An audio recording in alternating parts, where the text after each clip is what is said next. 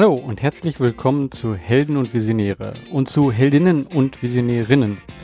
Mein Name ist Georg Stebner. Dieser Podcast ist für Heldinnen und Visionärinnen und erzählt wahre Geschichten von Menschen, die etwas bewegen. Er zeigt dir Wege zur sinnvollen Arbeit und deiner eigenen sozialen Unternehmung. In dieser Folge habe ich mit Odin Mühlenbein von Ashoka gesprochen.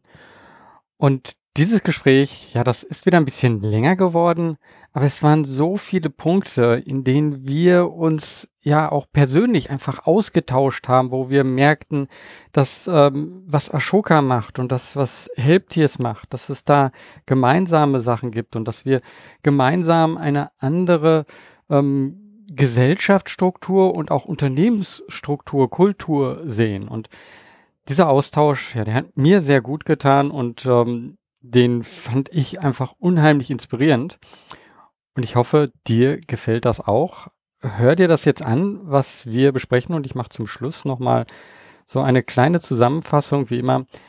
Aber hier ist wirklich eine Menge dabei und ähm, ja, vielleicht machst du dir selber auch ein paar Notizen dabei, äh, die dich dann hinterher äh, weiterbringen. Und ähm, ja, ja, ich hoffe, dass du hier inspiriert wirst. Viel Spaß bei unserem Gespräch. Hallo Odin. Hallo Georg. Schön, dass wir uns beide hier zu einem Gespräch treffen. Ähm, ja, ich glaube, wir haben uns schon mal auf äh, Veranstaltungen getroffen, aber digital auf jeden Fall immer wieder habe ich etwas von dir gesehen und ähm, interessant, was ihr macht bei Ashoka. Ähm, bevor du so ein bisschen sagst, was Ashoka ist und was ihr dort macht, würde mich eigentlich erstmal interessieren, wie bist du dort hingekommen? Ähm, erzähl mal so ein bisschen, was dein Weg war zu dir ähm, als Ashoka.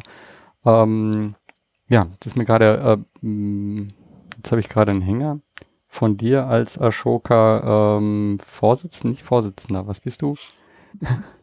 Ähm, also ähm, wir haben versucht, soweit es geht, ähm, alle Titel abzuschaffen. Ähm, wir sind stattdessen dazu übergegangen zu sagen, ähm, dass wir alle Partner bei Ashoka Deutschland sind. Und das bin ich neben äh, vielen anderen Kollegen. Ja. Ähm, wunderbar, dann lassen wir das jetzt ja auch hier direkt so drin. Ähm, mein, ja, mein auf einmal da hängen. Ja, er, erzähl mal, wie bist du zu Ashoka gekommen und was machst du da? Also ich hatte schon äh, so leichte Berührungspunkte mit dem Thema Sozialunternehmertum äh, während des Studiums. Da haben äh, einige Studienfreunde und ich ein, ein, kleines Sozialunternehmen gegründet. Da ging es darum, ähm, die Werbeeinnahmen, die so im Internet generiert werden, gemeinnützigen Organisationen zur Verfügung zu stellen. Und ähm, danach ging es aber trotzdem erstmal ein bisschen äh, klassisch weiter. Ich dachte, ich müsste noch, äh, ich müsste noch Stempel für meinen Lebenslauf sammeln sozusagen. Ich war dann erst bei einer Unternehmensberatung und in dem Rahmen äh, habe ich dann irgendwann angefangen, äh, auch für Ashoka sogar schon, ähm, Sozialunternehmer pro bono bei so Strategieprozessen zu helfen. Und das sind natürlich immer nur, das macht man ja nicht Vollzeit. Also das sind dann so zwei, drei Stunden, die man da in der Woche investiert. Aber ich hatte da schon ziemlich schnell den Eindruck, dass die, diese zwei, drei Stunden, die man da investiert, ähm, eigentlich wahrscheinlich für die Welt sinnvoller sind als die 70, die man im eigentlichen Job, ähm, ja, dafür sorgt, dass irgendwelche Banken etwas weniger Kosten generieren da jedes Jahr. Und so bin ich dann irgendwann dazu übergegangen, ähm, alle Leute, die ich irgendwie treffen konnte, von Ashoka Deutschland zu belagern. Ich kam mir da zwischenzeitlich schon vor wie so ein Stalker eigentlich äh, und habe dann so lange ihnen Proposals geschickt, ähm, wie ich denn bei ihnen anfangen könnte, bis sie irgendwann Ja gesagt haben. Und seitdem habe ich auch nichts anderes mehr gemacht. Ähm, das, wie, wie wir unser Vorgespräch hatten und du das erzählt hast, dachte ich so, ja, also man muss echt einfach dranbleiben und dann bekommt man das, was man haben möchte. Also äh, fand ich äh, super, super toll, ähm, ja, dass du dir sozusagen deinen Job selber geschaffen hast. Ähm, ich habe das hier schon ein paar Mal so in dem Podcast auch, wo Personen einfach dann gesagt haben, ja, ich wollte diese Art von Job und ich habe mir im Endeffekt dann auch selber geschaffen. Erzähl nochmal. Ja, das, also da muss natürlich noch ein bisschen mehr dazukommen. Ja. Also ich habe, wenn ich da so rückblickend drauf gucke, da war auch schon viel, äh, viel Wohlwollen äh, von, ja, von den Leuten, die da diese Entscheidung getroffen haben. Also wenn ich mir angucke, was ich in diesen Proposals so vorgeschlagen habe, da, also da, da wird mir ganz anders heutzutage. ja, aber irgendwer hat da irgendein Potenzial gesehen und äh, bin ich immer noch sehr dankbar für. Ja, aber ich glaube, dass äh, da ist jetzt auch der ähm, Unterschied, da kommen wir, glaube ich, gleich nochmal ähm, hin. Also das eine ist der, der Mindset, also da in irgendeiner Weise ranzugehen und das andere ist dann, wie es dann wirklich wird. Ähm, und wenn ich aber schon sehr positiv eingestellt bin und ähm, gucke, was ist denn möglich, ähm, ja, dann ist es vielleicht nicht gerade passend und vielleicht ist auch ja rückblickend dann auch äh, komisch, weil ja rückblickend äh, sind viele Sachen komisch. Man braucht da ja nur mal Mode oder so anzugucken. Äh, da haut man sich ja nur vom Kopf und das ist aber egal äh, zu welchem Zeitpunkt und wann. Ähm, also von daher äh, ist das vollkommen, ähm, das gehört mit dazu. Ähm, ja, man kommt halt, ist so ein bisschen auch wie unternehmerisches Handeln. Also man, man kommt ja dann schnell ins Iterieren. Also das Erste, was man da so vorschlägt, da schütteln alle natürlich nur den Kopf und dann macht man ein paar Änderungen und dann sagt irgendwie ein Teammitglied, na, für mich passt es nicht, aber in der Richtung könnte ich es mir vorstellen, dass es für wen anders passt und dann wird das so rumgereicht und irgendwo ne, reicht es dann zumindest mal. Und ja, also ich glaube, da gibt es durchaus Ähnlichkeiten, das stimmt. Ja. Erzähl du jetzt nochmal erst, äh, damit äh, diejenigen, die das jetzt noch nicht wissen, äh, verstehen, was ist Ashoka eigentlich? Also Ashoka ist in erster Linie ein, ein globales Netzwerk von Sozialunternehmern. Ähm, ich würde sagen, dass das größte, wir haben 4000 Sozialunternehmer ausgewählt in unserer Fellowship, wie wir das nennen, ähm, in gut 90 Ländern.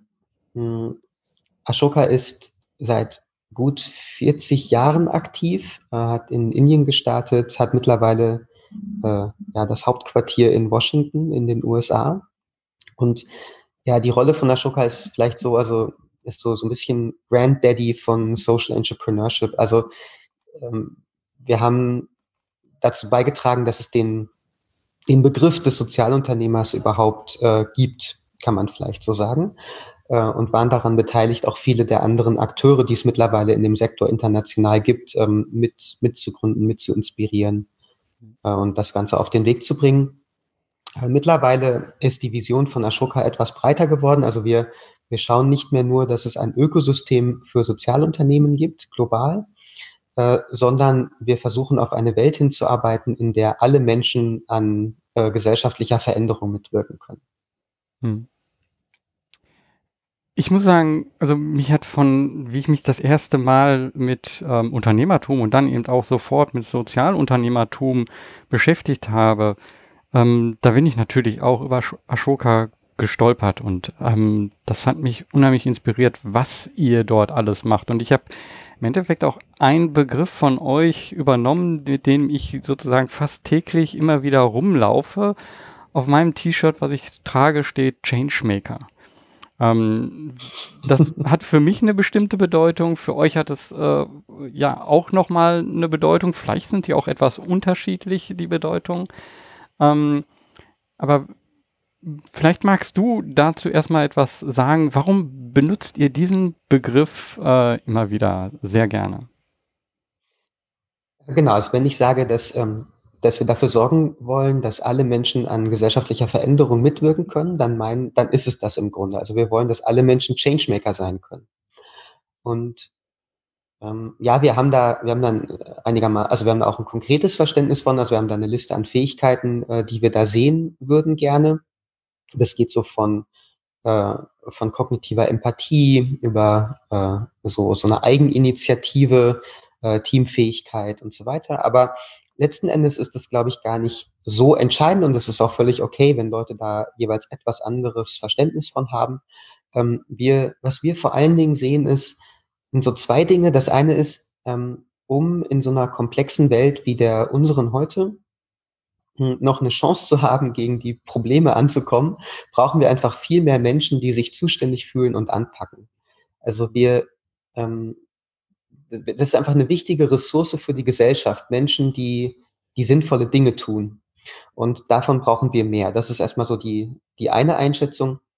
Und das andere ist so ein, ist fast schon so ein philosophischer oder, oder moralischer Punkt. Also ähm, denke, man kann schon sagen, also Leute, die sich, die sich für das Wohl der Gesellschaft einsetzen, die, die sind nützlich und, und werden gebraucht und fühlen sich dann auch so. Also da dieses Sense of Purpose, ähm, die, dieses Gefühl, etwas Sinnvolles zu tun, das, das sollte man Menschen eigentlich nicht äh, vorenthalten.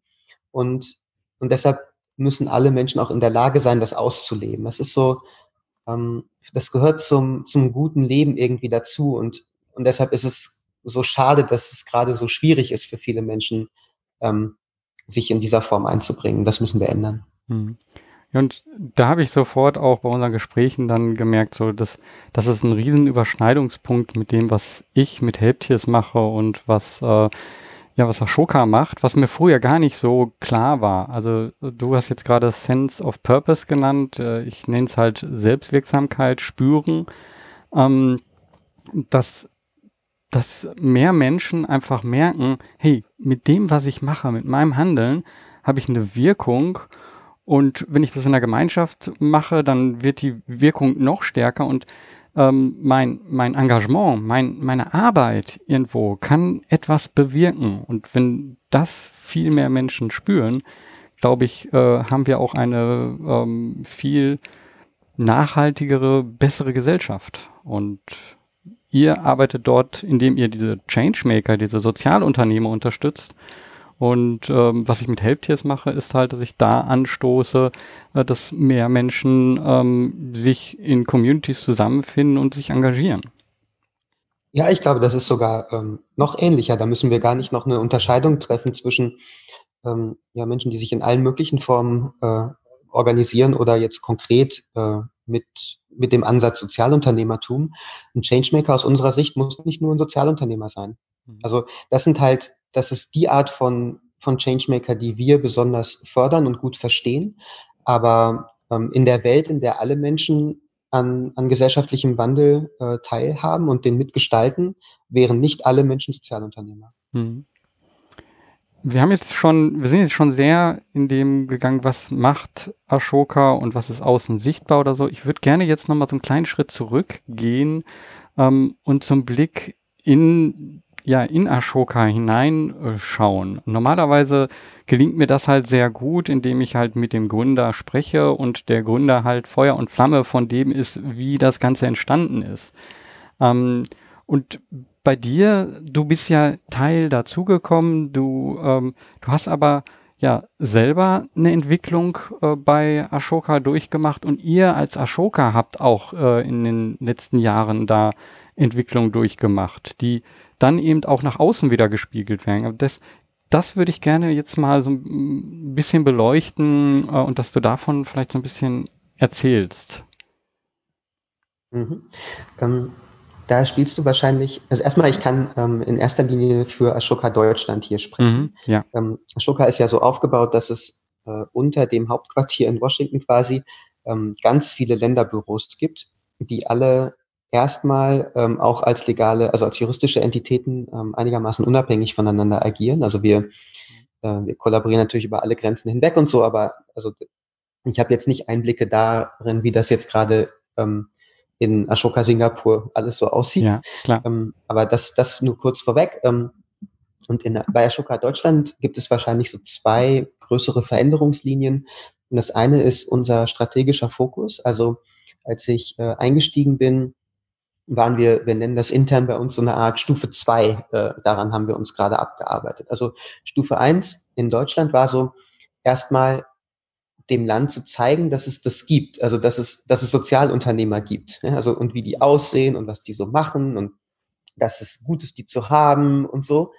Ähm, und, mm, und Stufe 2 war dann sozusagen, ja, die gibt es, also jetzt habt ihr gesehen, ja, wie die so alle aussehen können und wie bunt die sind und wie, äh, ja, wie wertvoll auch. Und dann, damit die aber auch ihr Potenzial entfalten können, müssen wir jetzt mal ein bisschen daran gehen, die Strukturen zu schaffen, in denen die sich gut bewegen können. Also ähm, die haben uns dann so, wir haben die dann einfach gefragt, was macht euch denn das Leben schwer? Und dann kamen so Sachen raus wie, wir haben keinen guten Zugang zu Talenten. Mhm. Ja, dann hat halt Ashoka Talents for Good gegründet. Oder dann sagen die, wir haben nicht, wir haben kaum Zugang zu sozialem Risikokapital. Oder Investitionen oder, oder Krediten und so. Und da haben wir, ähm, dann haben wir die äh, Phase gegründet, die ähm, Finanzierungsagentur für mhm. Social Entrepreneurship.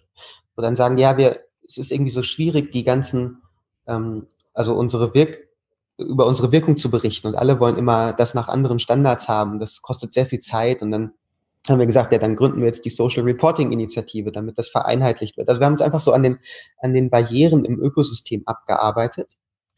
Und jetzt sagen wir, das ist eigentlich, also da stehen wir mittlerweile ganz gut da. Das muss vielleicht Ashoka auch gar nicht mehr äh, so treibend äh, mitmachen, weil es auch jetzt mittlerweile viele andere Akteure gibt, die das, äh, die auf diesem Feld aktiv sind. Mhm. Und deshalb haben wir gesagt, jetzt können wir eigentlich in Stufe drei übergehen, äh, und zwar die systemische Wirkung von Sozialunternehmern in den Vordergrund zu stellen. Mhm. Können wir vielleicht später noch drüber reden, was das ja. eigentlich genau heißt. Aber das ist so, das war so der Schwenk, den wir in dieser Zeit mit durchgemacht haben. Das anderer Fokus unserer Arbeit. Und das andere ist so eine Art, so eine interne Entwicklung. Also ähm, als ich angefangen habe, äh, äh, ja, gab es noch, äh, würde ich sagen, eine nicht eine, nicht eine klassische Führungskultur, also weil da auch schon ähm, viel Eigeninitiative und, und intrapreneurisches Handeln äh, so war. Ähm, das hat sich dann, äh, das ist dann zu so einer, zu so einem Führungsgremium äh, hat sich das gewandelt, also dass mehr Leute ähm, verteilt Führungsaufgaben äh, wahrgenommen haben. Und jetzt in den letzten ähm, gut zwei Jahren haben wir das äh, jetzt auch nochmal komplett über den Haufen geschmissen und ähm, ja, haben eigentlich äh, haben alle, alle formalen Hierarchien abgeschafft. Ähm, das heißt konkret, äh, jeder, jeder Mitarbeiter, jede Mitarbeiterin hat Zugang zu allen Informationen, kann eigenständig alle Entscheidungen treffen. Ähm, ja, und so operieren wir jetzt in so einer, in so einem selbstorganisierenden Modell uns und das färbt natürlich auch dann ab darauf, wie wir, wie wir wahrgenommen werden und wie wir mit unserer Community umgehen. Hm, ja. Ja, ihr wurdet auch erwähnt in dem Buch äh, von Ronna Breitenbach, äh, New Work Needs, äh, Needs Inner Work. Ähm, und ja, das ist ein Prozess, den ihr auch durchgemacht habt. Also das, das möchte ich nochmal auf dieses Buch, äh, fand ich sehr inspirierend, äh, hinweisen. Ähm, und dass das halt ein Prozess ist, der auch nicht so einfach ist. Nee, ganz und gar nicht. Also äh, diese diese Hierarchien, also dieses, dass man einen Chef hat oder in, in festen Teams so zusammenarbeitet, das, ähm, also das, das schränkt natürlich auf viele Weise ein, aber es schafft natürlich auch viel Sicherheit und Struktur. Und wenn man, wenn man das aufgibt, dann muss äh, die Sicherheit und Struktur durch andere Dinge geschaffen werden. Und zwar durch die individuellen Kompetenzen der Teammitglieder und über die Qualität der Kommunikation und der Zusammenarbeit im Team. Und das äh, schafft man nicht von heute auf morgen. Also wer, ähm, wer da inspiriert ist, in diese Richtung zu gehen, und ich kann es nur allen empfehlen, es ist äh, mittlerweile ein, ein großer Quell der Glückseligkeit für mich. Also ich kann mir das anders gar nicht mehr vorstellen. Ähm, aber wer sich in diese Richtung aufmachen möchte, der, also dem, ich, ich möchte den Leuten ans Herz legen, wirklich äh, zu investieren vorher.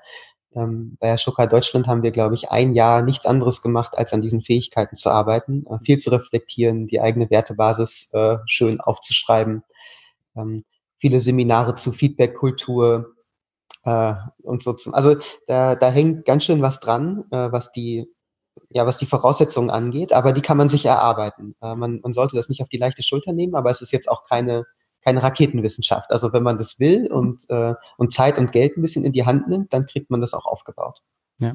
Und ich kann jetzt aus eigener Erfahrung nur sagen, dass äh, ja man, man wächst damit unheimlich und da werden Dinge, ähm, ja, sieht man auf einmal ganz anders. Also ich, ich habe mich ja im Endeffekt mit Helptiers mit der Gründung auch auf den Weg gemacht. Nur ich sag mal, das erste oder das zweite Jahr, das war mehr so, äh, ja, wie macht man unter wem, was macht man to do und sonst was und äh, wie, wie ist es überhaupt dann Unternehmer zu sein oder so? Und irgendwann merkte ich so, hm, am meisten muss ich erstmal an mir selber, an eigenen Glaubenssätzen und an der Kommunikation, so wie du das auch gerade gut gesagt hast, also individuelle Kompetenzen und der Kommunikation nach außen, wie kommuniziere ich mit anderen? Ähm, und wie mache ich auch damit mich selber als Menschen sichtbar ne, und damit umzugehen, fand ich ähm, zu Anfang sehr schwer, weil ich ja, aus dem Ingenieurs ähm, Umgebung herauskomme und äh, da gibt es dann ein Problem und dann löst man das und dann präsentiert man die Lösung und das war's. Ne? So äh, Gefühle äh, so sind da halt nicht wichtig bei. Ne? Wie? Ja, das ist so dieser Aspekt, ähm, als ganzer Mensch auftauchen, das ist so ein Schlagwort äh, in diesem Prozess immer. Das heißt, das hat mehrere Dimensionen, aber dazu gehört in der Tat auch, ja, äh, sich, also die, die eigenen Emotionen zu, zu erkennen und transparent zu machen und auch ähm, den Teamkollegen immer wieder zu spiegeln, weil mhm. das, das ist alles Teil von, ähm, von Sicherheit und Zugehörigkeit schaffen. Wenn man das nicht tut, dann, ähm, ja, dann degeneriert man zu so einem Chaoshaufen. Also es, es geht einfach nicht anders. Ja, das stimmt schon. Ja, dann ist, ist glaube ich, auch so, dass es ähm, immer wieder, man kommt immer irgendwo wieder an so einen Punkt, wo man dann ähm, ja auch wieder merkt, so ja, jetzt geht es hier nicht weiter, dann muss man da auch wieder hineinwachsen oder so. Das ist halt nichts, was so, ah ja, jetzt, äh, jetzt habe ich einmal Meditation gelernt und jetzt habe ich einmal Kommunikation gelernt und ich habe auch mich mit mir selber beschäftigt und jetzt äh, war es das. Jetzt bin ich fertig für New Work. Und das ist ein Prozess, der die das, ganze Zeit äh, weitergeht.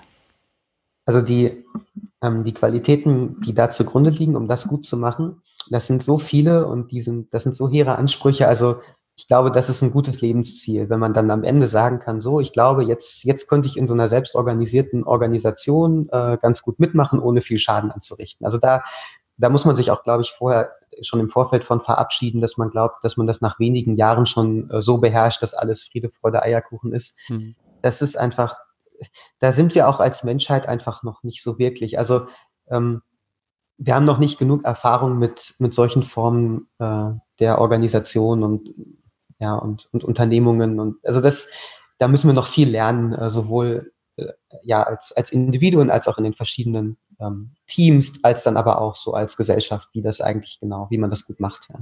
Hm. Fand ich einen unheimlich schönen Satz. Da sind wir als Menschheit noch nicht. Und ich glaube, ja, also das ist etwas, was ich auch selber spüre, was vielleicht auch viele so spüren. Ähm, ja, da ist noch ein unheimlich langer Weg hin.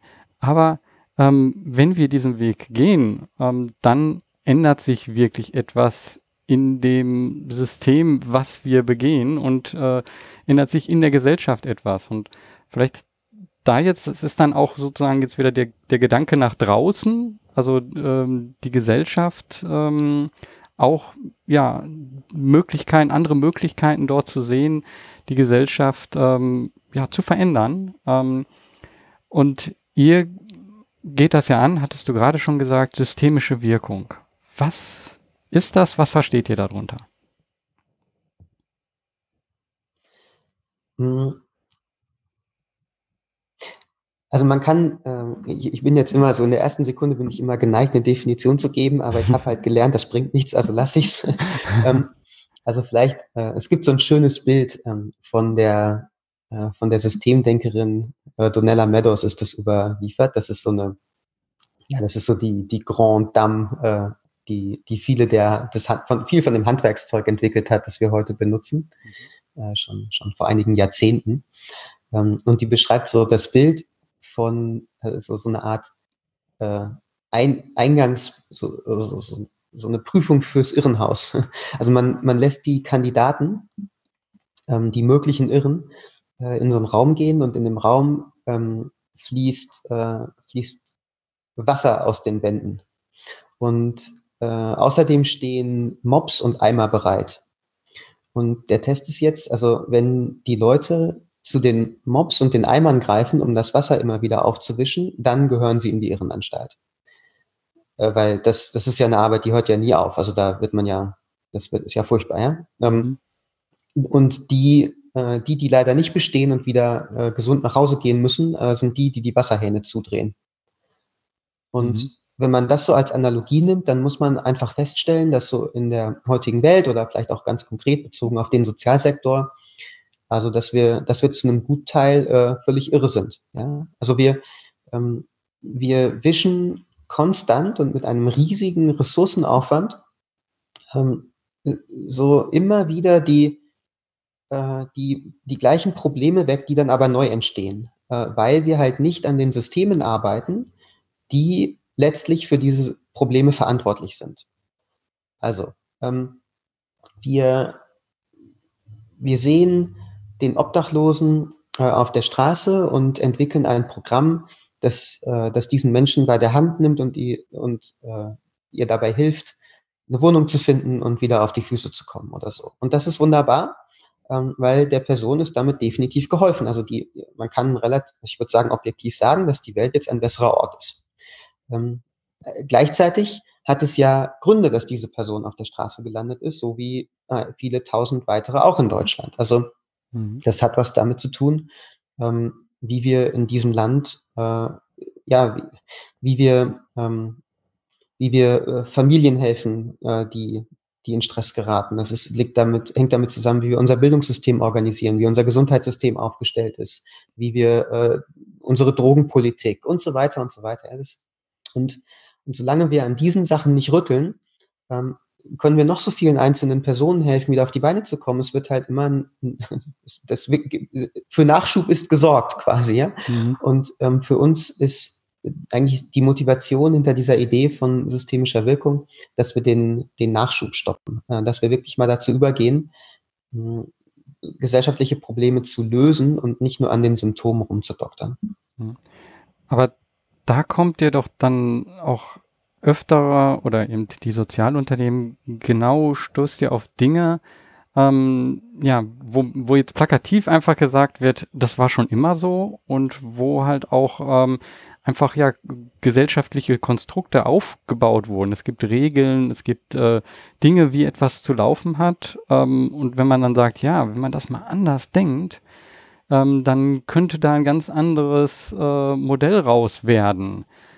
Ähm, wie geht ihr damit um? Also diesen, dieser Kritik, die ihr dann vielleicht auch bekommt, so ja, das ist jetzt schön gedacht, aber ähm, das, äh, dann müssten wir ja dieses und jenes machen.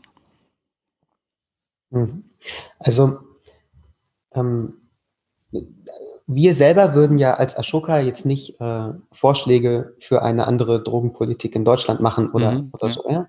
Oder konkrete Vorschläge für eine andere äh, soziale Sicherheit, Sicherungsfunktion. Aber das, das würden vielleicht schon einige unserer Fellows tun. Ja. Ähm, und ja, also erstmal ähm, geht es dann natürlich viel um die, also wir, wir versuchen die Qualitäten äh, von systemischem Sozialunternehmertum zu kultivieren.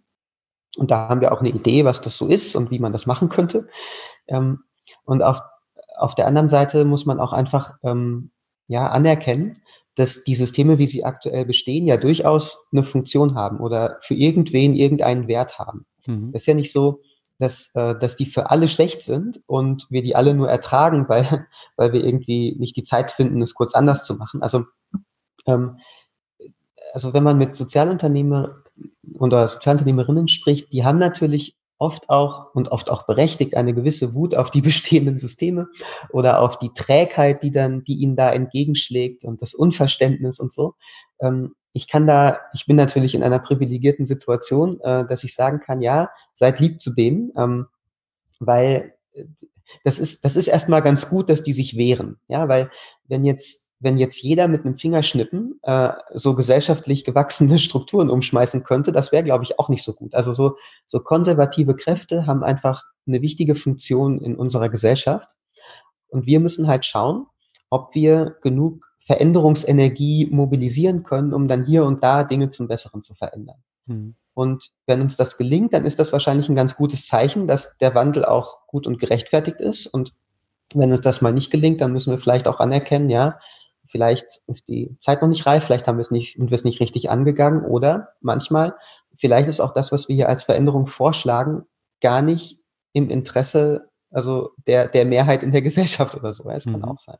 Und manchmal ist es dann auch einfach äh, Korruption oder dass die Mächtigen sich dagegen stemmen und dann hat man halt Pech gehabt. So, das will mhm. ich auch gar nicht abstreiten. Okay. Aber ja, wir können nicht mehr machen als mh, hm, als Verbündete mobilisieren, gute Argumente machen, zeigen, wie es anders aussehen könnte und mit den persönlichen äh, Qualitäten, ähm, ne, also re resilient sein, ähm, die systemischen Treiber identifizieren, äh, eine Offenheit an den Tag legen und so, um dann die, die Chancen zu erhöhen, da was zu verändern. Genau. Ja, die, diese letzten Punkte, genau, die waren, glaube ich, das, was, ähm, ja, was mir jetzt da auch wichtig waren. Also diese Resilienz, diese Gemeinschaften finden und dass, dass ihr im Endeffekt sagt, wie, wie geht so etwas? Also wie gehe ich mit ähm, diesen schwierigen Punkten um? Wie finde ich Verbündete und denke nicht nur auch an, ähm, an, an meine Lösung und ja, ich will das jetzt so machen und das soll gemacht, sondern hinauszugehen und gucken, okay, vielleicht gibt es noch andere,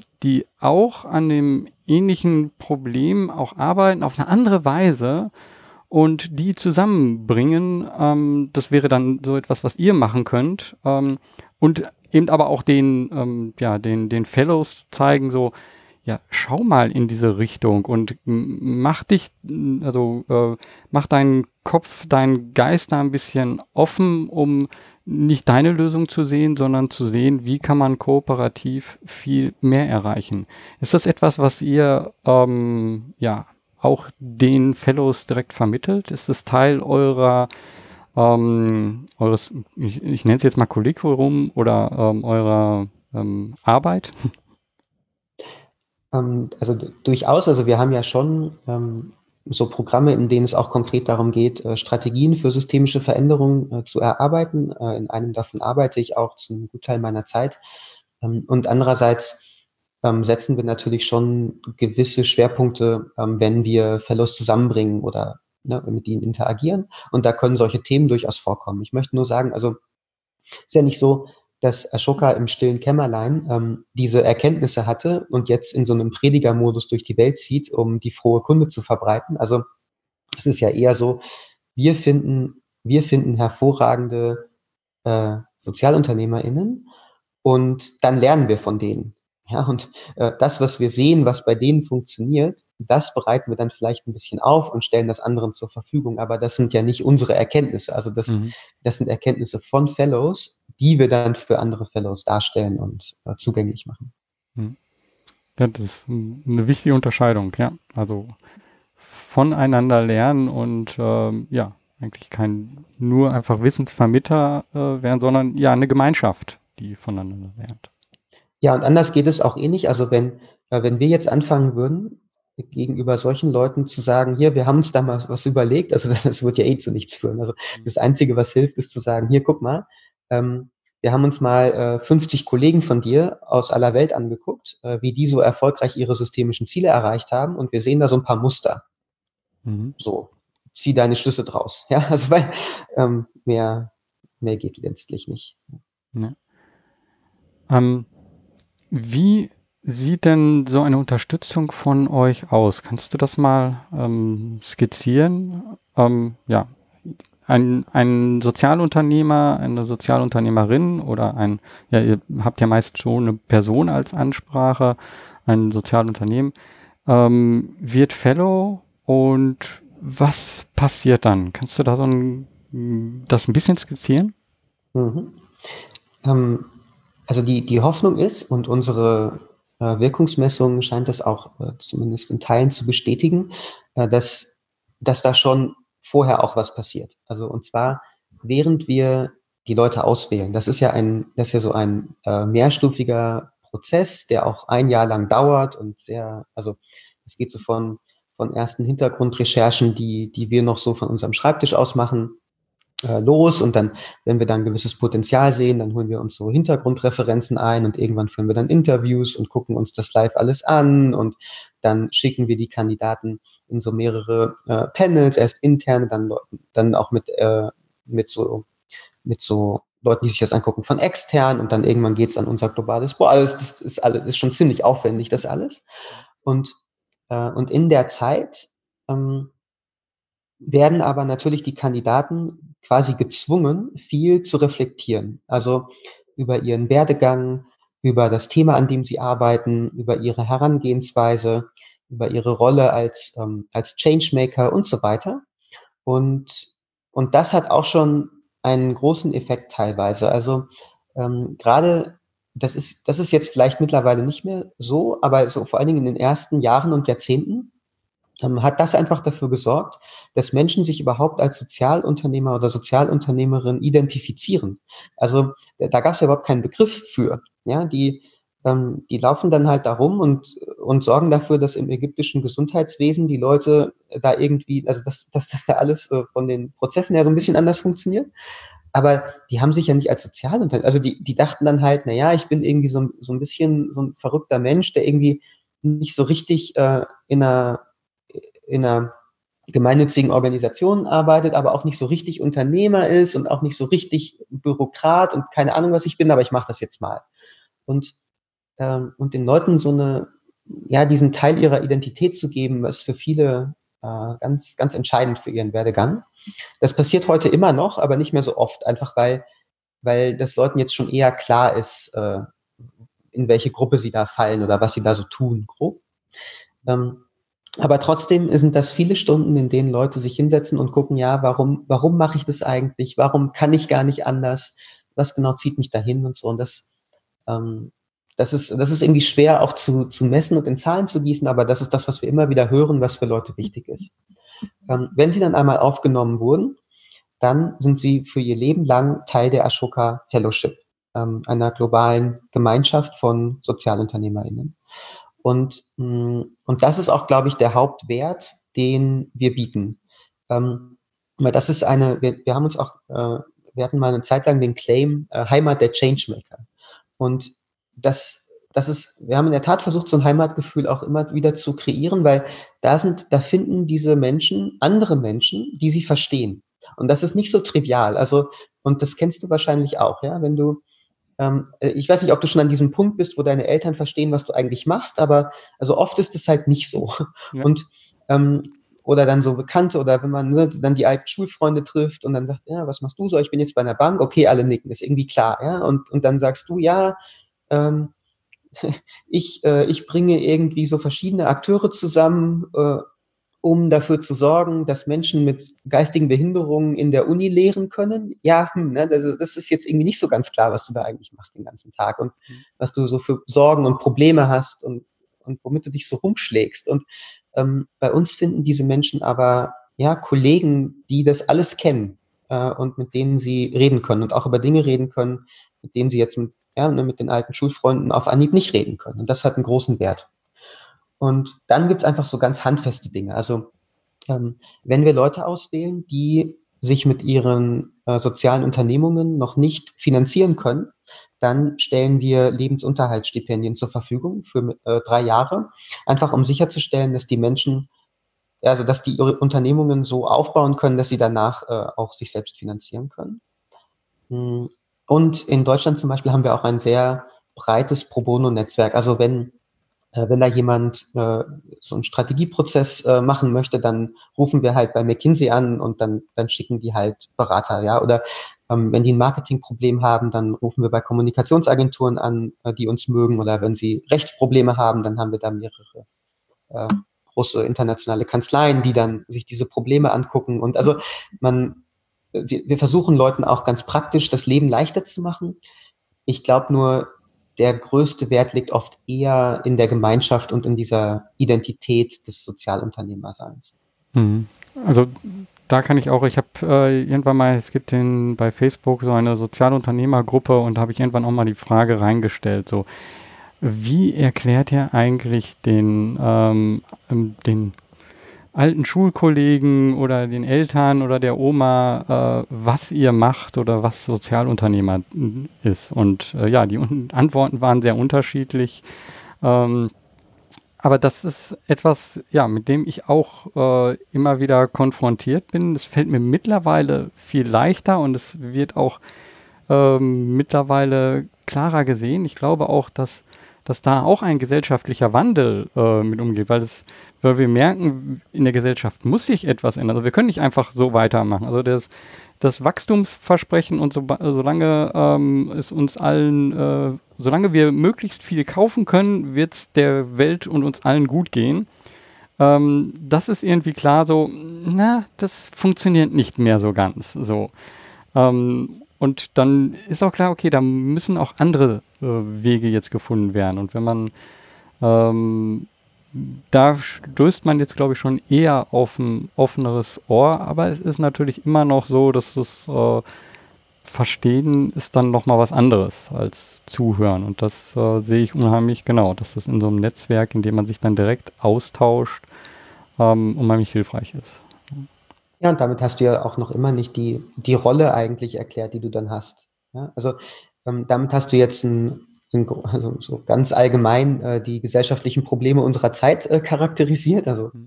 ne, dass wir nicht, nicht, ökologisch nachhaltig wirtschaften und dass wir sozial ungerecht äh, in vielen Bereichen sind.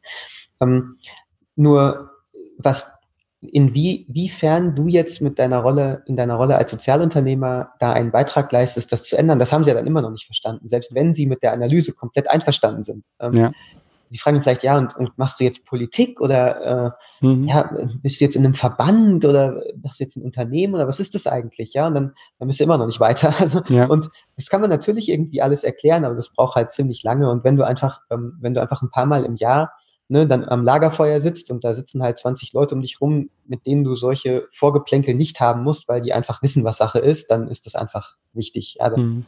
wird dir der Rücken gestärkt. Ja, also ich, ich selber finde das auch unheimlich schwer, weil wenn ähm, ich habe eine Freundin, die ist halt, äh, die hat eine NGO sozusagen, ist auch ein Sozialunternehmen und die hilft äh, Kindern mit Kunst ähm, ja, dich äh, zu stärken, also Selbstbewusstsein aufzubauen. Oder ähm, einer von unseren Partnern ist äh, ein so Sozialunternehmen, das Familien mit behinderten Kindern mit Ehrenamtlichen zusammenbringt und die dadurch. So, das kann man super gut erklären. Da kann man sagen, okay, das ist das, was wir äh, machen. Und dann, ah ja, das ist ja schön. Also vor allen Dingen, wenn es um Kinder geht, ist es natürlich schon noch immer so wunderbar. Ne?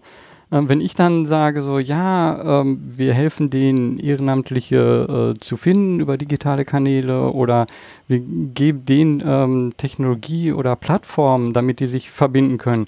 Aha, ja, und wie funktioniert das Ganze? Das ist halt sozusagen nochmal wieder eigentlich auch so wie ihr, so ein bisschen Meter darüber, ähm, um dann Dinge zu realisieren. Und das finde ich dann, ähm, ja, das scheint dann oft nicht so anzukommen, zumindest so, wie ich das gerne hätte. Ja, und da, also wenn du es rausfindest, sag's uns. Also wir haben es auch noch nicht rausgefunden. Ja, und ähm, diese Ebene von systemischer Wirkung macht es nun wirklich nicht einfacher. Ja, weil mhm. genau, wenn du sagst, hier, das sind die Menschen, denen ich helfen will und das ist meine Methode und so, du kannst jetzt hier klopfen und es dir angucken. Das ist immer mhm. noch ganz gut, ja, weil dann, dann hat man ein Bild vor Augen. Das ist wie so eine, also der Journalist würde, liebt das auch deshalb, weil es, weil man dann szenische Beschreibungen machen kann. Du kannst sagen, was da passiert im Raum mit Menschen. Mhm. Wenn du sagst, ähm, ja, wenn du, hm, ich, und ich glaube, äh, Helpkiss ist da ja auch ein, ein, gutes Beispiel für, ja, wenn ihr sagt, äh, also die, was, du, was auf der Plattform passiert, kannst du, glaube ich, sogar auch noch ganz gut beschreiben. Also so hier, das ist ein Marktplatz, ne, da suchen Leute, äh, Ehrenamtliche und andere Leute haben irgendwie Zeit und Expertise und dann wird das so gematcht und dann immer wenn's, wenn da so zwei zusammenkommen, dann hat man was geschafft. So, okay. Ja, da würde ich jetzt, so, aber jetzt Einspruch jetzt, äh, erheben. So, äh, äh, da komme ich jetzt ins äh, Tiefe, aber es geht nicht nur um Matching, sondern es geht darum, ähm, Menschen zusammen zu einer Gemeinschaft zu bringen. Also das gemeinsame Vorhaben steht im Vordergrund und dann eben zu sehen, dass da viele sind, um etwas äh, zu machen. Aber das ist jetzt äh, zu viel Kleinkramerei. Mhm. Also klar, Matching jetzt bei, ähm, bei Nestwärme zum Beispiel bei der Seite ist es ein Matching von Ehrenamtlichen und Familien. Ähm, da ist es genau das, was du jetzt gerade sagtest als Beispiel auch. Ja, Sorry, da, wenn ich dein Du hast genau recht. Ähm, nee, das ist schon richtig, ja. Also ja. Weil ähm, selbst dieses Ding, also was so eine Art eine Kernfunktion von von so einem Angebot ist, selbst das trifft es ja aus deinen Augen schon äh, und ja auch zu Recht ja nicht so mhm. ganz richtig, weil ja. das, die Wirkung geht darüber hinaus, dass ich Leuten Engagementmöglichkeiten vermittle. Aber das, dann wird schon wieder ein Tick abstrakter, ja, weil dann, dann geht nicht einfach nur eine Person zu einem Ort und tut da was. Das heißt, das wird schon etwas schwieriger zu erklären. So, und jetzt machen wir den Sprung zu dem, was ihr ja durchaus auch an, äh, an systemischen Beiträgen macht. Also, ähm, du hattest mir erzählt zum Beispiel, dass ihr äh, äh, dass ihr anderen Plattformen, die vielleicht ähnliche Ansätze haben, Tipps hm. gebt, wie die das ja. besser machen können. Genau. So, oder dass ihr Software also Open Source zur Verfügung stellen wollt oder ähm, dass ihr die, die verschiedenen äh, Ansätze, die es da gibt in dem Feld, in so Netzwerken zusammenbringen wollt, um äh, insgesamt effektiv, also so und dann, oh Gott, ja, also das, äh, da ist dann wirklich, da ist wirklich ein Hebel für systemische Wirkung, weil damit schafft ihr ein damit stärkt ihr das Feld für Ehrenamt und bürgerliches Engagement. Ähm, aber da, da geht dann halt nicht mehr eine Person zu einer anderen Person und hilft, die Wand zu streichen. Und damit wird es immer schwieriger zu erklären. Es wird immer, äh, es wird auch immer schwieriger, Geld dafür zu kriegen, mhm. übrigens. Also eine ganz äh, wichtige Barriere gerade in unserem Ökosystem. Immer wenn es systemisch wird, äh, streuen sich die Stiftungen Geld zu geben. Das ist ein ziemlich direkter Zusammenhang leider. Ähm, und ja, und damit muss man dann auch kommunikativ irgendwie klarkommen. Mhm. Und da, da sprichst du auch etwas an, also diesen Schritt zu gehen. Also jetzt, was wir gesagt haben, ganz klar zu sagen, hier, da gibt es auch ganz andere Plattformen. Hier ist eine Liste von Engagementsplattformen auf unserer Seite. Äh, also im, im, Endeffekt im klassischen Sinn würde man sagen Konkurrenz. Und ich äh, sehe es eher als äh, ja, mögliche Partner, die Dinge auf andere Weise lösen. Und dann auch sagen, wenn es nicht passt, dann geh doch zu äh, Go Volunteer oder geh zu Vostel äh, und dann auch mit den Gesprächen. Also ich habe jetzt gerade einen Podcast äh, gemacht auch äh, oder veröffentlicht ähm, mit dem Malte Bedürftig von Go Volunteer, wo wir uns gemeinsam darüber unterhalten, wie wir was machen und wie unterschiedlich wir das machen. Und ich finde, wenn, wenn man das macht, dann stößt man dann auch wiederum oft äh, so auf etwas, ja, Moment, warum hast du das denn? Das macht doch, das macht doch wirtschaftlich jetzt keinen Sinn. Ähm, aber dann stehe ich da und so, ja, Moment, äh, ja, ist irgendwo wirtschaftlich muss das Ganze funktionieren, aber auf der anderen Seite will ich doch auch, ähm, ja, hier dieses System verändern. Ich will eine Vision äh, realisieren und das kann ich nicht einfach, indem ich sage, so, hier bin ich und äh, mach das jetzt so, wie ich will. Ja, und das ist halt, ähm, da geht es jetzt schon äh, um die konkreten Taktiken, die man anwenden kann äh, und, die für systemische Wirkung oft nötig und hilfreich sind. Und da spätestens steigen natürlich die allermeisten Leute komplett aus, also weil es einfach so kontraintuitiv, wird alles. Ja, also ich, ähm, ich sage auch immer Beratern, die wir von aus der Wirtschaft ähm, holen, die uns dann helfen sollen. Also das Erste, was wir machen, ist denen zu erklären, dass eigentlich alles, was sie im MBA gelernt haben, dass sie das wieder vergessen müssen ganz schnell, weil weil das einfach nichts bringt bei uns. Also so dieses, klar, ja, wenn die auf das, was ihr da macht, als ein, äh, ein profitorientiertes Unternehmen gucken, dann würde es Sinn machen, die eigenen guten Ideen möglichst abzuschirmen, ähm, den, den Code äh, proprietär und geschlossen zu lassen, möglichst hohe Eintrittsbarrieren für den Sektor zu schaffen, damit möglichst nicht neue Akteure dahin kommen und so weiter und so weiter. Ja, irgendwie möglichst großen Marktanteil ähm, zu erobern, auch ähm, Nutzer und, und Communities von anderen Anbietern wegzulocken. All das macht natürlich aus einer Wirkperspektive so überhaupt keinen Sinn. Mhm. Ähm, aber aber klar, ja, das ist alles noch tief, das ist tief in unserem Denken, das ist so die, die intuitive Herangehensweise und ja auch das, was wir von, von eigentlich, ja, fast, fast allen Unternehmen so vorgelebt kriegen. Und wenn, und unser Sektor muss es halt anders machen und dann auch, ja, und sich dann auch behaupten und, und klar genug sein in der eigenen Denke und Strategie, dann zu sagen, nee, ich, ich verstehe, wo du herkommst, aber es macht halt einfach keinen Sinn. Hm.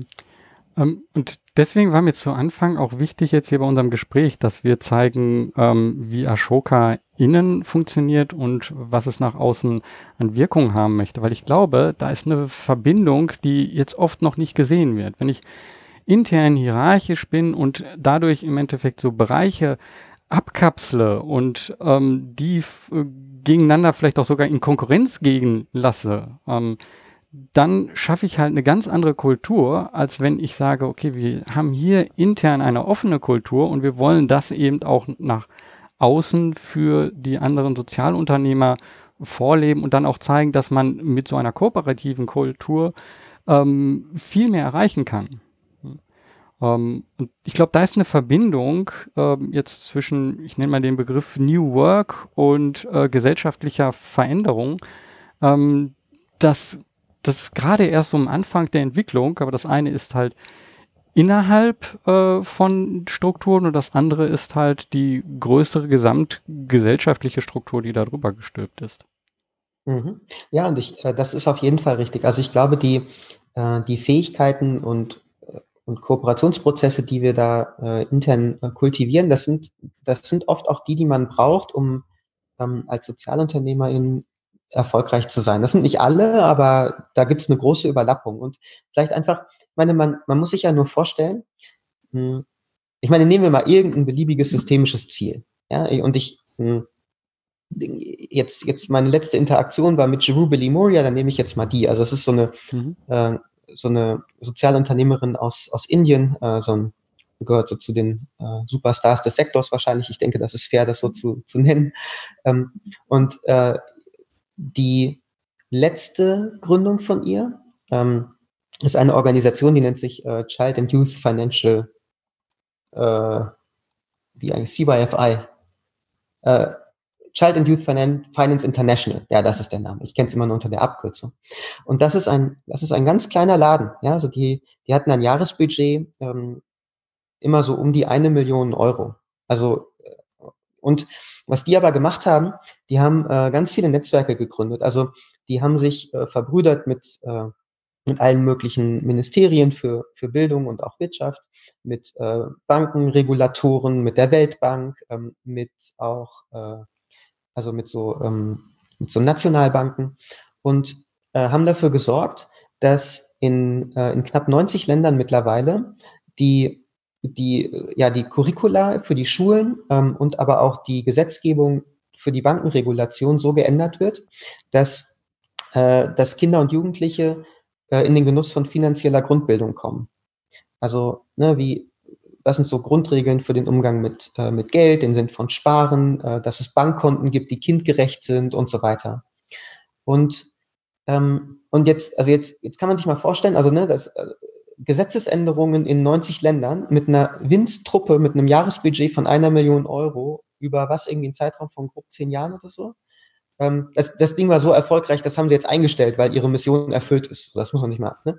Und ähm, und wie macht man das? Naja, also nicht indem man, also das, was eben, was du eben mit dem Ingenieursansatz meintest, ich glaube, das trifft hier ganz gut zu. Also zu sagen, wir wissen eigentlich, wie es aussehen müsste. Und jetzt sagen wir euch das mal und dann macht mal.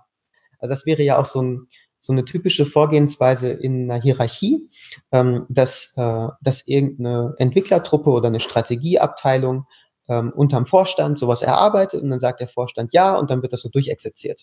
Mhm. Nur ähm, nur diese paar Leute, die Jeru da hatte, die hat halt mal überhaupt keinerlei äh, Macht über die Weltbank.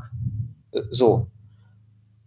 Ähm, und die hat auch keine Macht über irgendwelche Bildungsministerien in Österreich oder Ghana oder so. Also die muss ganz anders vorgehen. Die muss sagen, hier, ähm, hier ist etwas, äh, hier ist eine Community, hier ist Expertise, hier sind andere Leute aus anderen Ländern und anderen Ministerien, die arbeiten am gleichen Thema. Ähm, ähm, das hätte doch vielleicht einen Vorteil für euch. Wollt ihr nicht mitspielen? Äh, und dann kuratiert man und bringt Leute zusammen und feiert erste Erfolge gemeinsam. Und also man hat einen völlig anderen Methodenkoffer als dieses Durchregieren.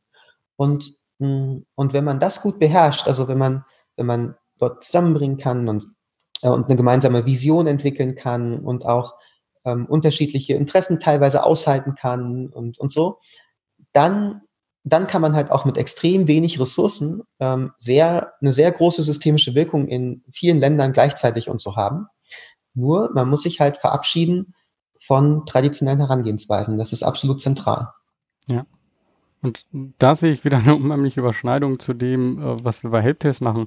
Äh, der klassische Gedanke ist ja, ja, wenn ich jemand möchte, dass er etwas macht, dann gebe ich ihm Geld dafür. Und im Engagement ist es aber nicht so. Ich kann kein Geld oder ich gebe dort kein Geld, damit jemand etwas macht, sondern da ist ein an, intrinsischer Antrieb und die Person sagt eben, okay, das ist ein riesengroßes Ziel, was wir dort haben, aber ich kann hier etwas dazu beitragen und ähm, ich möchte Teil dieses werden, was äh, ja, was jetzt hier zum Beispiel Child äh, and Youth Finance International ähm, gemacht hat. Da ist auf einmal dieser Antrieb, eine ne Gemeinsamkeit und das umzusetzen. Und dann geht es halt auch mit einem ganz anderen Budget. Ne? Ähm, wobei genau, ich jetzt ich gar nicht weiß, ob die das Engagement oder hauptamtlich gemacht haben. Das will ich damit jetzt gar nicht äh, sozusagen sagen. Das ist jetzt gar nicht der wichtige Punkt, sondern äh, den wichtigen Punkt, den ich hier rüberbringen wollte, war, ähm, dass es, äh, wenn, wenn es ein, eine Gemeinsamkeit gibt und ein gemeinsames Ziel, dann arbeiten auch Menschen für diese Gemeinsamkeit, für dieses gemeinsame Ziel. Genau, und anders geht es einfach nicht. Also selbst wenn sie mehr Geld gehabt hätten, ja, wie viel Geld soll man denn haben, um die Weltbank dafür zu bezahlen oder die OECD an sowas mitzumachen? Das ist, so mhm. läuft es nicht, ja. Also äh, man muss dann schon irgendwie einbinden und überzeugen und so. Ja. Und ähm, wenn ich das mit unserer internen Struktur vergleiche, also jetzt mal kurz vom äh, so von der vom UN-Level runter auf das äh, 15-köpfige Ashoka Deutschland-Team, hm, es ist ähnlich. Also wenn ich wenn ich etwas machen möchte, also ich ich als Partner äh, kann ja erstmal entscheiden, etwas zu tun. So, weil ja jeder alles entscheiden kann. Das ist nicht das Problem. Nur wenn ich möchte, dass jemand mitarbeitet, dann kann ich nicht einfach sagen, so, du gibst mir jetzt mal 20 Prozent deiner Zeit. Mhm. Weil das kann, das kann nur diese Person entscheiden. Also ich kann mir das wünschen vielleicht, aber die, die Person kann das äh, ohne weitere Angabe von Gründen einfach ausschlagen. Und ähm, das heißt, die einzige Möglichkeit ähm, für, für irgendwelche Initiativen oder Ideen, also die, die auf die Straße zu bringen, ist, die, ja, da, da, dass das halt die attraktivste Option für Leute ist, da jetzt mitzumachen. Und, mh, mm, und da, da kann man nicht irgendwie sich auf einen formalen äh, Chefposten beziehen oder so sagen, hier, wir haben jetzt mal überlegt, wie wir glauben, wie alle Leute im Team eingesetzt werden müssten. Das ist, äh, das ist viel, das kommt viel mehr ja, von, von den Leuten selbst. Ähm, also, und das ist auch ganz interessant zum Beispiel, also wir, wenn man immer über Strategie nachdenkt, vielleicht daran kann man es ganz gut festmachen. Ähm, klassisch ist es so, der, ähm, die Shareholder oder der Vorstand oder so, die geben irgendein so Ziel vor und dann kommt eine Truppe und, und leitet ab, was dafür die nötigen Schritte sind. Ähm, und dann wird das auf die Teams verteilt und dann werden ähm, operative Jahresziele vergeben und dann wird das durchexerziert und wer die nicht erreicht, der wird gefeuert, so grob gesprochen. Ja? Ähm, also so von, von oben runter dekliniert. Und bei uns ist Strategie eher so, dass man ab und zu guckt, wo zieht's denn die Leute hin? Und je nachdem, wo es die Leute gerade hinzieht, muss dann halt darauf angepasst das strategische Ziel formuliert werden. Aber es ist nicht, dass wir, wir, wir stellen nicht das Lagerfeuer in die Mitte, wo sich dann die Leute drumherum stellen, sondern wir gucken, wo stehen die Leute und dann, dann definieren wir das Lagerfeuer dazwischen. Also so, mhm. ähm, das, und so ähnlich, ähm, so ähnlich macht man das auch, wenn man systemische Wirkung erreichen will. Man, äh, man schaut, wo geht, wo ist denn schon Energie im System? Wer will denn schon in bestimmte Richtungen gehen? Wer hat denn schon welche Ziele?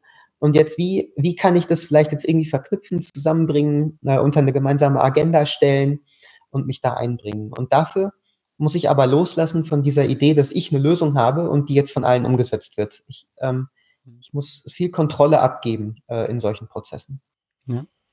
Da sind wir dann wieder bei dem, was du vorhin am Anfang mal zu New Work gesagt hast. Also wichtig ist die individuelle Kompetenz. Das heißt also auch selber herauszufinden, warum will ich eigentlich, dass dieses oder jenes äh, gemacht wird? Also jetzt nicht einfach nur ähm, so grundsätzlich, ja, da müssten wir, das wäre jetzt der nächste logische Schritt, sondern ähm, das auch herauszufinden, warum ist mir das so wichtig? Was passiert da? Und dann damit inspirieren, das, dann sind wir bei diesem zweiten Punkt, den du gesagt hast, Kommunikation, ähm, das nach außen zu gehen und das aber auch wiederum, das ist der dritte Punkt dann, ähm, den gegenüber, wo ich denke, ähm, die sind dafür offen, da ist auch schon Energie in diese Richtung und ähm, die muss ich nicht überzeugen. Also ich muss die zwar ansprechen, die müssen zu dem passen, aber ich muss jetzt nicht was postulieren, um die zu überzeugen, um dann zu sagen, so, das machen wir jetzt, ich habe euch jetzt überzeugt, sondern ähm, dass das eigentlich ein gemeinsamer Sog äh, in diese Richtung ist. Ähm, aber das, ja, durch die ja. selber verstehen, Kommunikation, inspirieren, gemeinsame Wege ähm, finden und da die persönliche Verbindung auch herstellen. Und dann sind wir bei einer ganz anderen Art der Arbeitsform, wie wir sie momentan eigentlich ähm, ja auch in der Lehre immer noch postuliert bekommen. Ne? Ja, und das, das tut mir auch immer leid für die armen Leute, die jetzt noch, ne? Also ich, ich merke das oft bei so Fortbildungen zum Thema äh, Führung und Leadership und was da so alles, ne? Das, was da als Anspruch, also als, als positiver Anspruch formuliert wird, ist eigentlich das, von dem wir uns wegbewegen wollen. Und das, aber gut, ja, das, damit müssen wir vielleicht auch, da kann man nicht viel mehr machen, als jetzt halt ähm, zu zeigen, was die Alternativen sind und was die Vorteile sind und dann ähm, ich meine, Lehrbücher ändern sich halt mit 20, 30 Jahren äh, Verzug. Ja, so mhm. ist das halt. Und da müssen wir jetzt durch. Ähm, und das, das ist aber auch zum Beispiel für uns ist das etwas, was wir ganz bewusst gesagt haben. Ähm, was wir jetzt hier machen, ist fehleranfälliger und ähm, geht mit mehr Konflikten einher, als es das müsste, weil wir halt nicht das Lehrbuch äh, aufschlagen können und wissen, wie man das jetzt genau macht alles. Also wir sagen halt, wir, wir investieren da rein. Also wir, wir machen jetzt, wir treten mal in so ein paar der Fettnäpfchen, um sie dann anderen auch ersparen zu können vielleicht. Mhm.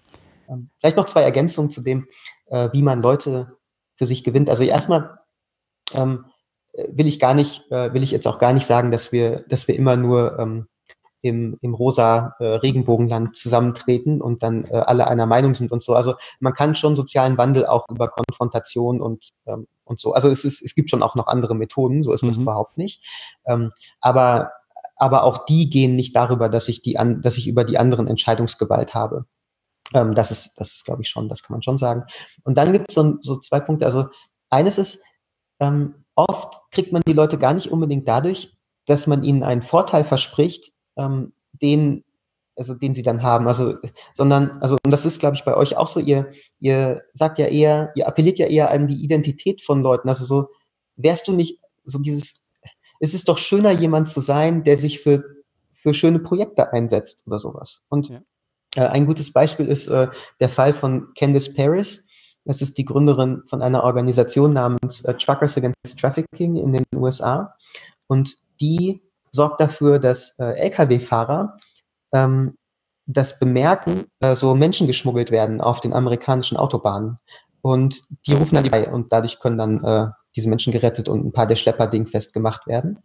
Und es ist jetzt auch nicht so, dass die denen Geld zahlt. also äh, die, die sagt halt, ähm, die, die appelliert an die Identität dieser Männer äh, häufig oder Lkw-Fahrer generell, ähm, zu sagen, hier, ihr seid nicht nur ihr seid nicht nur Verkehrsteilnehmer, ihr seid nicht nur Trucker, ihr, ihr seid auch die, die Verbündeten von, ähm, von diesen Opfern von Verbrechen und ihr könnt denen helfen. Und damit kriegt man die und zwar nicht zu knapp. Also die, die haben jetzt, glaube ich, mittlerweile eine Million registrierte Mitglieder oder so. Also es ist, die haben damit, nur damit, eine ganze Armee von, ja, von, äh, von Augen und Ohren auf die Autobahn gehetzt, die den Schleppern auf der Spur sind, einfach über diesen, über diesen Identitätsaspekt. Also sie haben diesen Truckern ermöglicht, in einem kleinen Aspekt mehr Changemaker zu sein.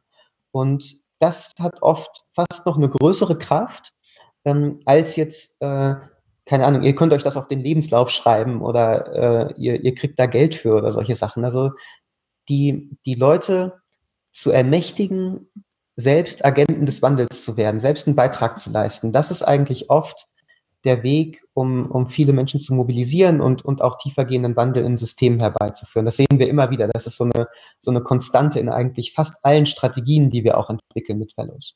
Ja. Ähm, da kann ich ein Buch zu empfehlen. Ähm, da gibt es ein Buch, das heißt Switch, How to Change Things When Change is Hard. Und da geht es genau darum, dass dieser Mindset auch eben ganz äh, wichtig ist. Also dieses, dann diese, wie man sich selber eben sieht. Bin ich jetzt der, der dieses oder jenes macht? Bin ich jemand, bin ich jemand, der spendet? Äh, oder bin ich es nicht? Wenn ich bin, wenn ich jemand bin, der spendet, äh, dann bin ich eher bereit. Wenn ich eher sage, nee, also das ist jetzt mir nicht wichtig, äh, dann, dann kann ich da auch nichts bewirken. Ja. Das heißt also, wie man sich selber genau, sieht, ist sehr wichtig.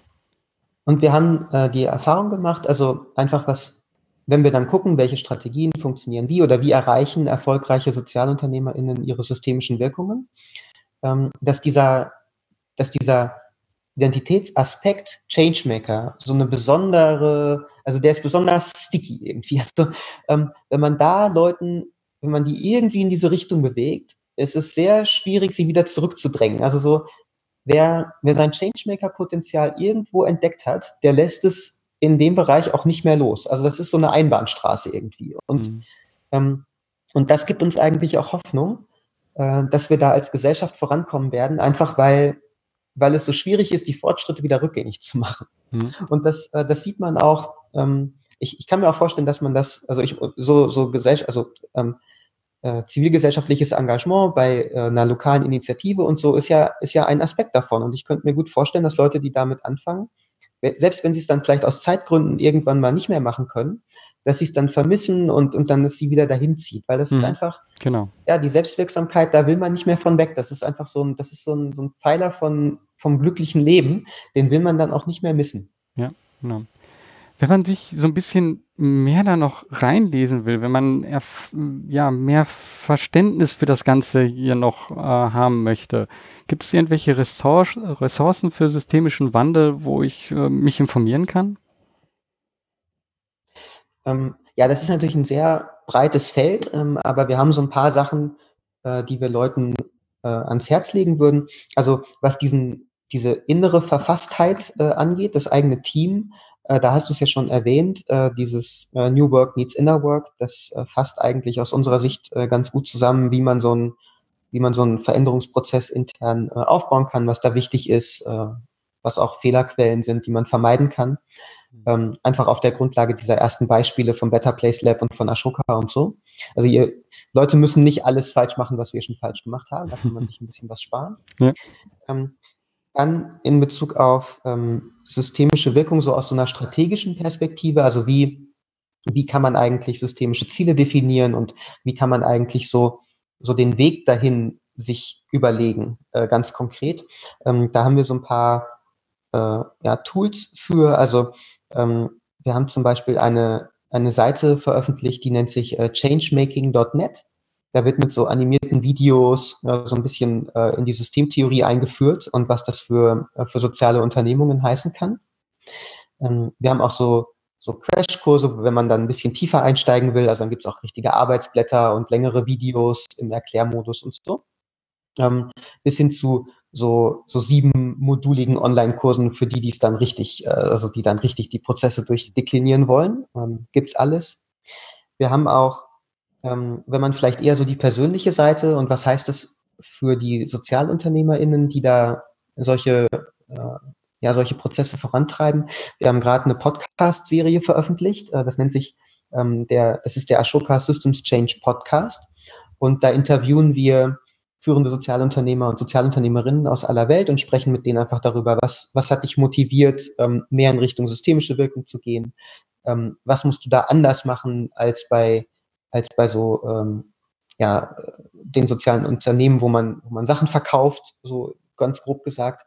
Ähm, wie baut man eigentlich diese Netzwerke, von denen wir hier gesprochen haben? Also wie, wie schafft man das denn, dass äh, die OECD dann mitmacht irgendwann und so? Ähm, oder auch, wie mobilisiert man denn die eine Million Trucker? Also die, die fallen ja nicht vom Himmel. Also wie, wie, ähm, wie baut man das auf? Wie findet man Verbündete in der Verwaltung und so? Also da werden so ganz viele äh, ganz viele taktische Elemente auch nochmal beschrieben. Und vor allen Dingen gehen wir viel auf diesen Aspekt ein, ähm, wie ist eigentlich das Verhältnis von innerer Arbeit und persönlicher Entwicklung zu dem eigenen systemischen Wirkpotenzial? Also welche Rolle spielt Wellbeing, welche Rolle spielt das eigene Ego? Ähm, wie kann man lernen, Kontrolle abzugeben und so? Und diese, die ähm, Changemaker, die wir da interviewen, die sind da alle schon sehr weit und haben schon in vielen Bereichen sehr viel Kontrolle abgegeben und an ihrem Ego gearbeitet und sind auch dann entsprechend erfolgreich. Also da kann man sich, glaube ich, viel abgucken. Hm. Sehr inspirierend. Ähm, ja, wenn, wenn du jetzt auf das alles, was du jetzt hier gemacht hast, was wir besprochen haben und so, wenn du da so zurückschaust und ähm, guckst, gibt es so einen Moment, wo du sagst so, wow, der hat mir auch gezeigt, das, was ich hier mache, ist wirklich äh, das Richtige. Kannst du das irgendwie in einer Geschichte verpacken? Ähm, also ich glaube, ein Aspekt ist einfach, dass ich immer, dass ich mich sehr wohl fühle, äh, einfach mit den Menschen zu arbeiten, die gerade in meinem beruflichen Leben äh, immer so um mich rumwuseln. Also ich meine, das sind einfach, das sind einfach mit die interessantesten Menschen, die unsere Gesellschaft gerade zu bieten hat. Äh, diese, diese ganzen SozialunternehmerInnen und auch ähm, meine Kollegen bei Ashoka, also die, ich, ich würde schon, also ich denke, man kann sagen, dass die alle woanders mehr Geld verdienen könnten, aber das machen sie halt nicht, weil es, ja, weil wir hier lustige Sachen zusammen machen. Das ist auf jeden Fall ein wichtiger Grund. Ähm, so das Ding, was mich, wo ich gemerkt habe, da muss ich mehr hin, war, glaube ich, schon dieses, dieser erste Strategieprozess, den ich damals noch als Unternehmensberater extern pro bono begleitet habe. Ich meine, das war, das war so ein Ashoka-Fellow aus äh, Brasilien und der war irgendwie äh, völlig chaotisch und ich bin mir auch nicht sicher, wie viel unser Prozess da so gebracht hat, weil der einfach auch echt andere Sorgen hatte in dem Moment und so. Also ähm, alles so wirklich überhaupt keine optimalen Bedingungen. Aber der hat halt einfach so viel spannendere Sachen gemacht, als das, was ich da bei meinem Unternehmensberaterprojekt gerade gemacht habe, dass ich dachte, okay, also wenn, wenn mich das selbst unter diesen schlimmstmöglichen Bedingungen mehr interessiert als das, was ich hier gerade hauptberuflich mache, dann, dann muss ich, glaube ich, in die Richtung gehen. Und das gilt bis heute. Also ähm, ich habe gerade einen Strategieprozess begleitet mit einer Sozialunternehmerin, die äh, der, der Lisa Smits und die das ist so eine, so eine wunderbare Naturwissenschaftlerin, so völlig trocken, no nonsense. Und die hat einfach so ein, ähm, die hat ein Modell, also die hat meteorologische äh, Modelle entwickelt, mit denen man das Wetter in der Äquatorzone besser vorhersagen kann. Und das ist extrem wertvoll. Also die, die Modelle, die wir in Europa nutzen, die funktionieren da nicht. Äh, die haben eine ganz fürchterliche äh, Trefferquote. Und mit ihren Modellen ähm, äh, steigt die so auf 70, 80 Prozent. Und das macht einen gigantomanischen Unterschied ähm, für die Kleinbauern. Ähm, mit, wenn die diese Wetterinformationen haben, dann steigen deren Erträge äh, je nachdem, was sie da genau anbauen, so zwischen 30 und 50 Prozent. Das, das kann man sich, das sind so Größenordnungen, das kann man sich überhaupt nicht vorstellen. Das musste ich auch dreimal nachrecherchieren und die, die Stanford-Studien, die es dazu gibt, nochmal lesen und so, aber es ist einfach der Fall. Und, ähm, und ich meine, die baut da gerade Systeme auf, mit denen hunderte Millionen Kleinbauern möglicherweise in den nächsten zehn Jahren Zugang zu diesen Wetterinformationen haben. Und ich meine, das sind, das sind Projekte, also das hat, das hat eine signifikante Auswirkung, wenn das funktioniert, äh, darauf, hm, wie viele Menschen global in extremer Armut leben. Also da, da hat man einfach, also relevanter wird's einfach nicht. So. Und, äh, und mit solchen Leuten zu arbeiten und äh, sich zu solchen Themen Gedanken zu machen und da die Strategien zu verbessern und so, das, ähm, ja, da, also ich kann mir eigentlich nicht, nicht vorstellen, da nochmal was anderes zu machen. Das ist einfach zu lustig. Hm. Ähm, das hat mich jetzt gerade auch nochmal selber inspiriert, äh, weil zu meiner Zeit, wie ich noch als Chip-Entwickler Handy-Chips mitentwickelt habe, da, da war auch so ein Punkt, äh, der mich so ein bisschen mit angetrieben hat, weil ich war, wollte ja schon immer mit Technologie in der Gesellschaft was verändern. War so der Gedanke, stell dir mal vor, jeder überall zu jeder Zeit, und wir sprechen hier gerade von 2000, kann ähm, die Informationen abrufen, wie jetzt gerade das Wetter hier ist und ob es besser ist, heute eine Ernte reinzuholen ähm, oder viel später. Also das war für mich so ein Grund so, ja, okay, das ist wichtig, dass wir ja auch einen preiswerten Chip machen und dass äh, der lange am Strom ist und dass dann so eine Entwicklung auch nach Afrika gegangen ist, dass so viele ähm, ja, Mobiltelefon sich dort so ausgebreitet hat, dass es gar keine Festnetzinfrastruktur äh, gibt.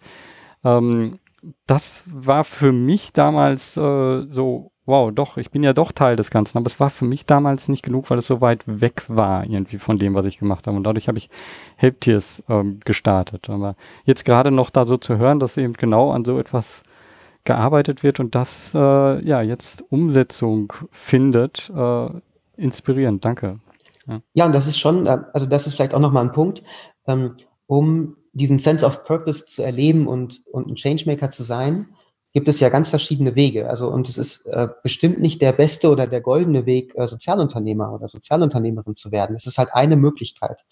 Und es ist auch überhaupt nicht ausgeschlossen, dass man das als Chip-Hersteller macht. Ja, oder, äh, oder äh, wenn man da versucht, das eigene Unternehmen äh, auf einen nachhaltigeren Pfad zu bringen. Das ist, das ist alles völlig legitim. Ja, ich glaube nur, es ist wichtig für Menschen, da irgendwas zu finden, weil ja, wenn man es wenn man's nicht hat, also wenn man es einmal so ein bisschen gespürt hat und dann nicht hat, dann merkt man, wie wichtig das eigentlich ist. Und ja, und wenn du sagst, ne, die, also die Technologie, in diesem Fall die, die Handy-Technologien, absolut entscheidend, damit so jemand wie Lisa ähm, so eine Initiative da umsetzen kann.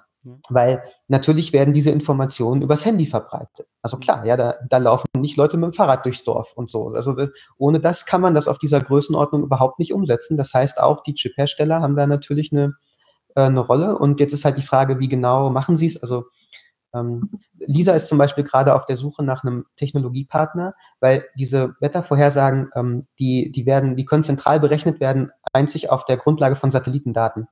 Ähm, ist aber ist halt sehr rechenintensiv. Das heißt, sie sucht eigentlich gerade Partner, die ihr Großrechner zur Verfügung stellt, damit sie das auf einige hundert Millionen mehr Leute so anwenden kann, was sie da gerade macht. Und dann wird schon wieder schwierig. Also die, die fehlen noch. Wenn, mhm. Also wenn du da noch Kontakte hast, ja, zu den äh, Großrechenbetreibern, dann äh, mhm. Also ich fand das jetzt gerade sehr inspirierend. Ähm, ich finde unser gesamtes Gespräch äh, einfach ja viele inspiri inspirierende Projekte und ähm, auch was ihr macht. Ähm, wenn man mehr davon ähm, von euch erfahren möchte, ähm, wenn man mehr von dir oder mit dir in den Kontakt kommen möchte, wie macht man das am besten? Wo findet man euch? Wie verbindet man sich mit dir? Ähm, wir haben gerade von Ashoka Deutschland aus eine neue Internetseite ähm, gestartet. Und ich musste sie gerade parallel eingeben, weil ich mir nicht mehr sicher war, wie die URL eigentlich war. Aber unter ashoka-deutschland.org ähm, findet man mehr zu unserer Arbeit in Deutschland und unter ashoka.org ähm, zum internationalen Ashoka-Netzwerk. Ähm, wer zu irgendeinem der Themen, die wir hier besprochen haben, mit mir persönlich reden will, am besten vielleicht über, über LinkedIn oder, oder eine dieser Plattformen. Ähm, das ist am einfachsten oder Social Media, Twitter oder sowas. Hm. Super. Ähm, ja, also ich muss sagen, das, was wir jetzt hier alles so zusammen ähm, besprochen haben, ich glaube, da haben wir eine, eine tolle Zukunft ähm, gezeigt auch und wie dieser Weg dort auch hin ist und dass wir auch alle nicht wissen genau, wie dieser Weg ist. Wir probieren den auch aus. Und mir persönlich ist es ja auch eben wichtig, ganz viele dort mit reinnehmen zu können in diesem Weg. Also ich will das über diesen Weg Engagement, dass sich mehr Menschen engagieren, ähm, da, dass sie sich öffnen können und das erleben und ihr unterstützt halt äh, Organisationen, ähm, ja, voneinander zu lernen. Und ich glaube, dass wir gemeinsam da noch, ähm, ja, viel Arbeit vor uns haben, aber schon ein großes Stück gemeinsam gehen. Und äh, daher danke, dass du hier in diesem Podcast dabei bist, dabei warst und äh, dein Wissen geteilt hast und dass wir mit diesem Podcast äh, einfach auch äh, noch mehr inspirieren, ähm, was zu machen, was zu bewegen.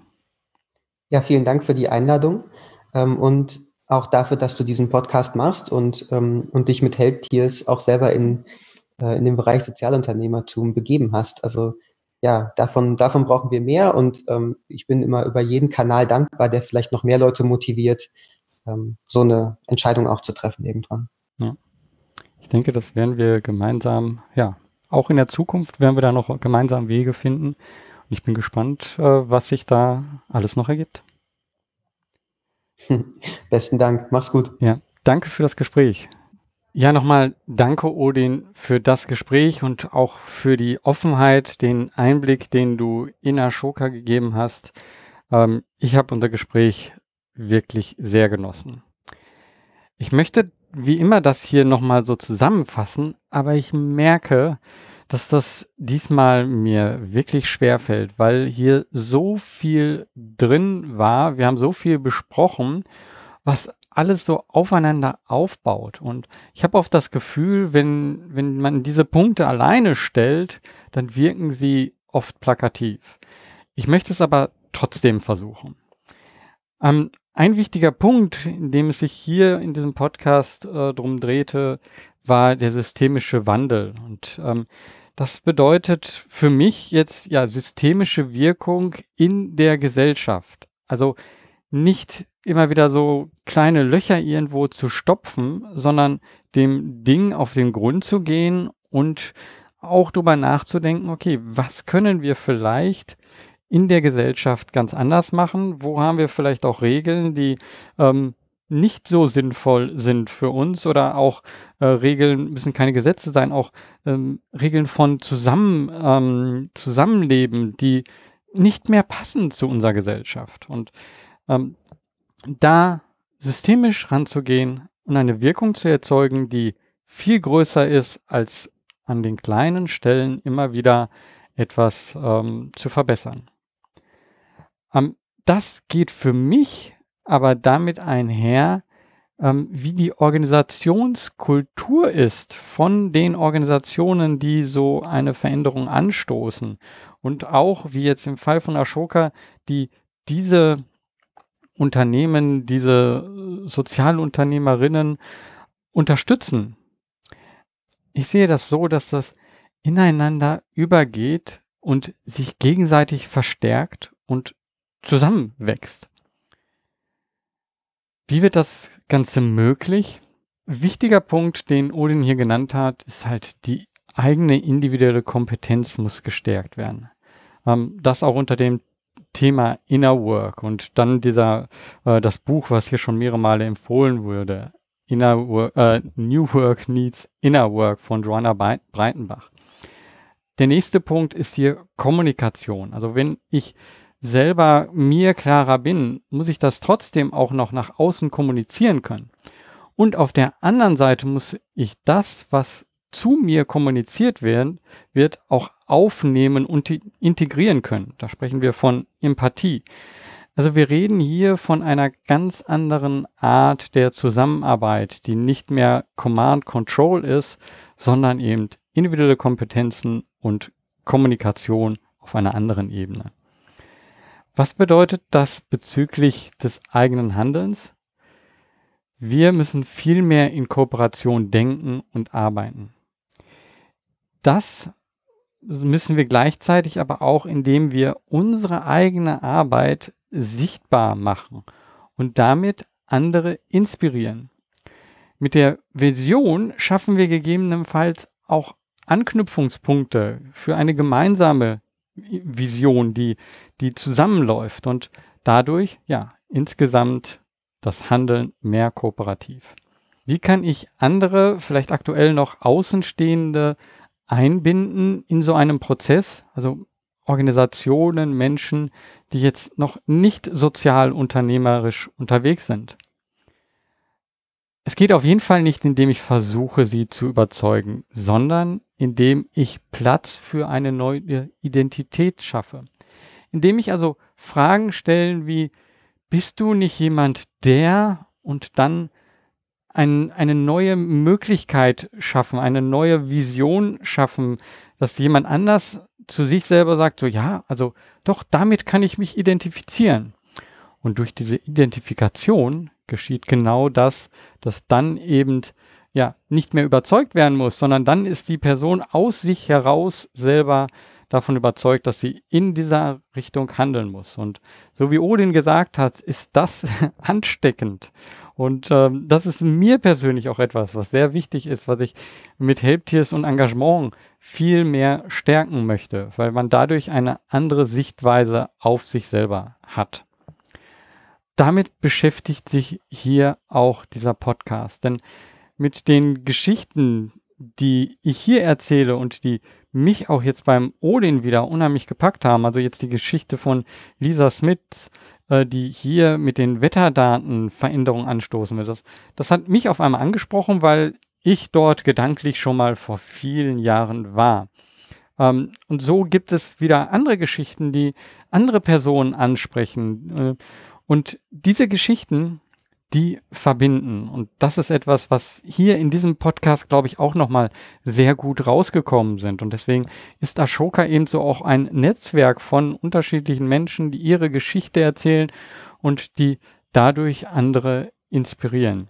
Und ich fand unheimlich interessant, wie, wie viele Ähnlichkeiten es auch gab zwischen Ashoka oder gibt zwischen Ashoka und Helptiers.